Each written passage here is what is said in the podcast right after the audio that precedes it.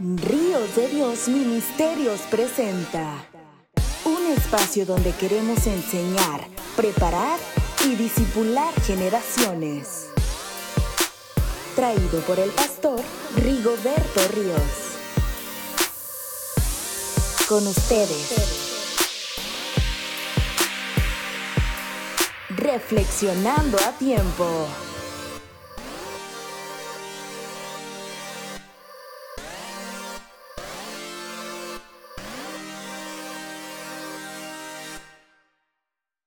Hola, ¿cómo están estimados amigos? Gracias por continuar con nosotros en este programa de Ríos de Dios Ministerios y bueno, pues en esta nueva temporada que les estamos presentando con el tema de las armas de nuestra milicia y también eh, que hemos estado tocando algunos tópicos interesantes y que hemos estado hablando precisamente de cuáles son estas armas que la Biblia nos enseña para que usted y yo vivamos una vida plena, llena de victoria. Recuerde que Dios nos ha hecho más que vencedores por medio de aquel que nos amó. Les agradecemos mucho que estén con nosotros a través de Facebook, también que nos acompañen a través de YouTube. También tenemos esta serie de enseñanzas en YouTube, búsquenos como Ríos de Dios Ministerios y también en los distintos eh, podcasts, también ahí nos puede escuchar eh, a través de eh, el programa Reflexionando a Tiempo de Ríos de Dios Ministerio. Bueno, y en esta ocasión vamos a continuar con el tema de cuáles son las armas de nuestra milicia. Anteriormente habíamos hablado de la primera arma que es el nombre de Jesucristo, el cual habla de nuestra autoridad y luego estuvimos hablando acerca de la palabra, la palabra de Dios que habla acerca de nuestra posición. Y en esta ocasión vamos a hablar acerca de su fe, la fe que es nuestra victoria. Dice la Biblia en Primera de Pedro, capítulo 5, a partir del versículo 6, humillados pues bajo la poderosa mano de Dios, para que Él os exalte cuando fuere tiempo, echando toda vuestra ansiedad sobre Él, porque Él tiene cuidado de vosotros. Sed sobrios y velad, porque vuestro adversario el diablo, como león rugiente, anda alrededor buscando a quien devorar.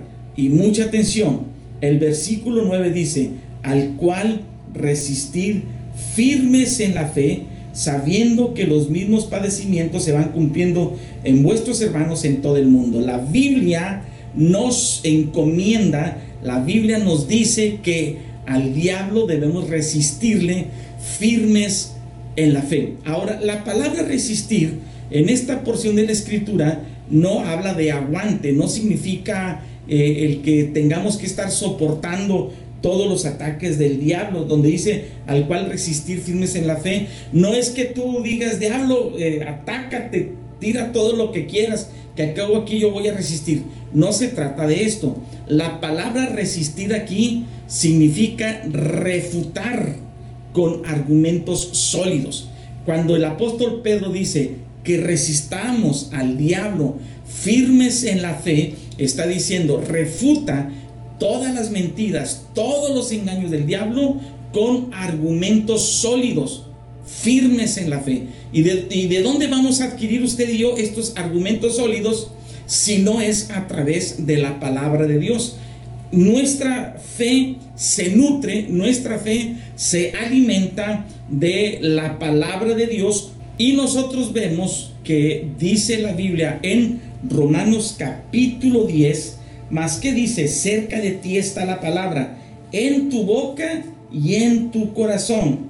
Esta es la palabra de fe que predicamos, que si confesares con tu boca que Jesús es el Señor y creyeres en tu corazón que Dios le levantó de los muertos, serás salvo, porque con el corazón se cree para justicia, pero con la boca se confiesa para salvación.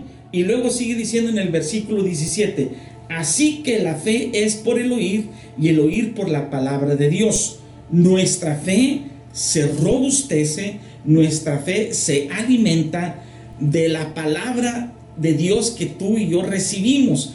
Entonces es bien importante que tú y yo estemos impregnados de la palabra de Dios, que creamos esa palabra de Dios, que confesemos esa palabra de Dios y cuando lo hacemos de esta manera, entonces nuestra fe eh, empieza a, tomar una, un poder, una fuerza extraordinaria. Entonces nosotros aquí podemos ver que eh, la palabra del Señor nos dice que resistamos al diablo firmes en la fe con argumentos sólidos.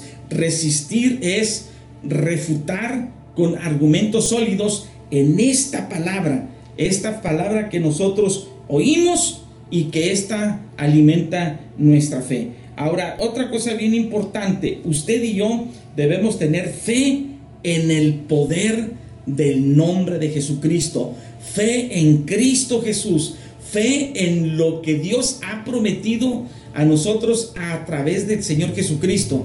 Y una cosa bien importante, eh, no se trata solamente de nuestra fe, no se trata del tamaño de nuestra fe, se trata de el Dios a quien creemos, se, se trata de el Cristo en quien depositamos nuestra fe, porque déjeme decirle que hay personas que tienen una fe extraordinaria, que están muy convencidos, hay personas que que viven una fe pero superlativa. Sin embargo, su fe está mal encausada. ¿Por qué? Porque creen en dioses falsos o porque creen en cosas equivocadas y no porque tengan una gran fe significa que ellos van a vivir una vida de victoria. Le repito, no se trata de la fe que tú tengas, se trata de la confianza y la seguridad y en quién depositamos nuestra fe. Nuestra fe está también basada en el conocimiento de la obra de Dios. Y en segunda de Corintios, en la palabra de Dios lo vemos ahí, en segunda de Corintios, eh, en el capítulo 2, perdón, segunda de Corintios, en el capítulo 1, dice el versículo 18, 19 y 20, mas como Dios es fiel, nuestra palabra a vosotros no es sí y no, porque el Hijo de Dios, Jesucristo, que entre vosotros ha sido predicado por nosotros, por mí, Silvano y Timoteo, no ha sido sí y no, mas ha sido sí en él, porque todas las promesas de Dios son en él, es decir, en Cristo son sí, y en él, en Cristo, amén, por medio de nosotros, para la gloria de Dios. En otras palabras, el apóstol Pablo está diciendo a la iglesia de Corinto, cuando nosotros les predicamos de Cristo, cuando nosotros les compartimos este evangelio, no es un evangelio donde decimos sí y no. Usted sabe, debemos definirnos o es sí o es no. Y Pablo dice, en Él, en Cristo Jesús, siempre es sí y siempre es amén. Y la palabra amén del hebreo significa así sea. Es decir, cuando tú y yo tenemos confianza en Cristo Jesús, nuestro sí debe ser firme. Nuestra confianza debe ser firme en Él. Por eso dice el apóstol Pablo que en Cristo Jesús siempre es sí y siempre es amén. Está hablando de seguridad, está hablando de confianza, está hablando de un sentimiento que va mucho más allá del conocimiento intelectual, que va mucho más allá de nuestras emociones, está hablando precisamente de tener una firme y absoluta convicción en Cristo Jesús, en la obra redentora de Cristo Jesús. Otra cosa bien importante es que la fe debe expresarse, no debe quedarse en la mente y en el corazón, sino que la fe debe expresarse. Y hay algunas, eh, algunos ejemplos que yo quisiera eh, comentarles y están precisamente en Marcos, en el capítulo 5. En Marcos capítulo 5 nosotros vemos cómo hay personas que expresaron su fe, creyeron al Señor antes de tener el milagro, creyeron en Cristo Jesús antes de ver el resultado de su fe. Por ejemplo, dice la Biblia en Marcos capítulo 5, en el versículo 25, pero una mujer que desde hacía 12 años padecía flujo de sangre y había sufrido muchos, eh, habría, había sufrido mucho de muchos médicos y gastado todo lo que tenía y nada había aprovechado, antes le iba peor.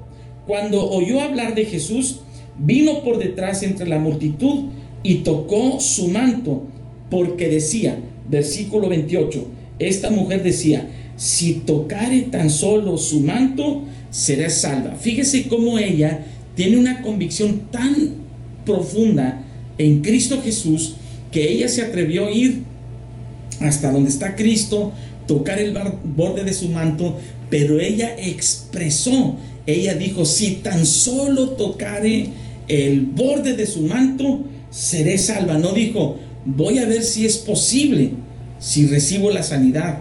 Ella dijo, si yo toco el borde de su manto, seré salva. Y enseguida la fuente de su sangre se secó y sintió en el cuerpo que estaba sana de aquel azote.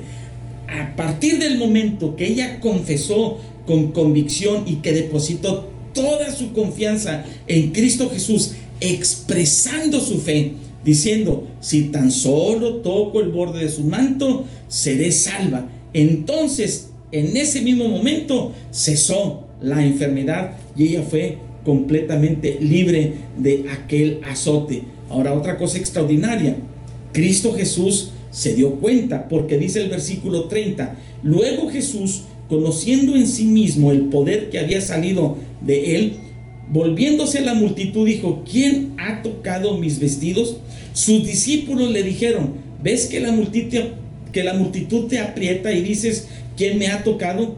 Pero él miraba alrededor para ver quién había hecho esto.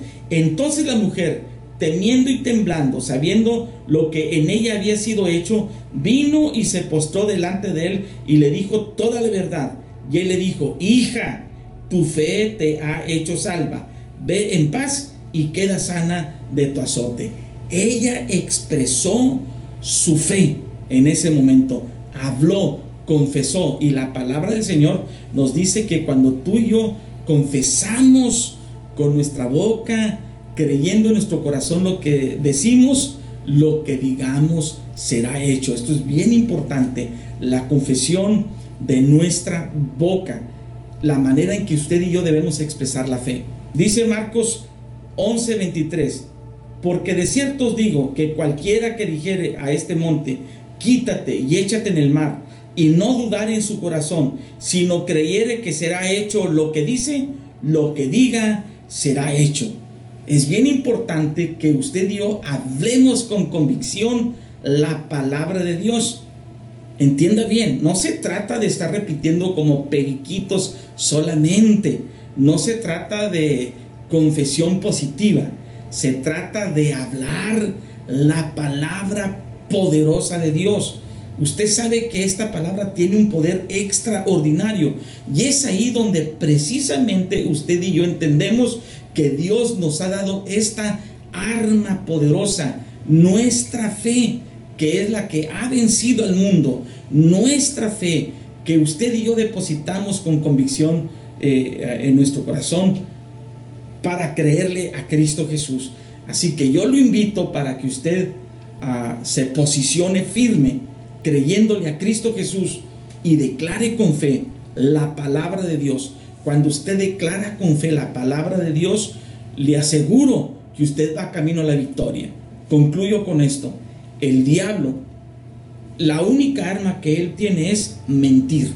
Él miente, él engaña, él trae palabras de duda a los corazones de las personas. Y la arma que usted y yo tenemos para refutar los ataques del diablo es la verdad de la palabra.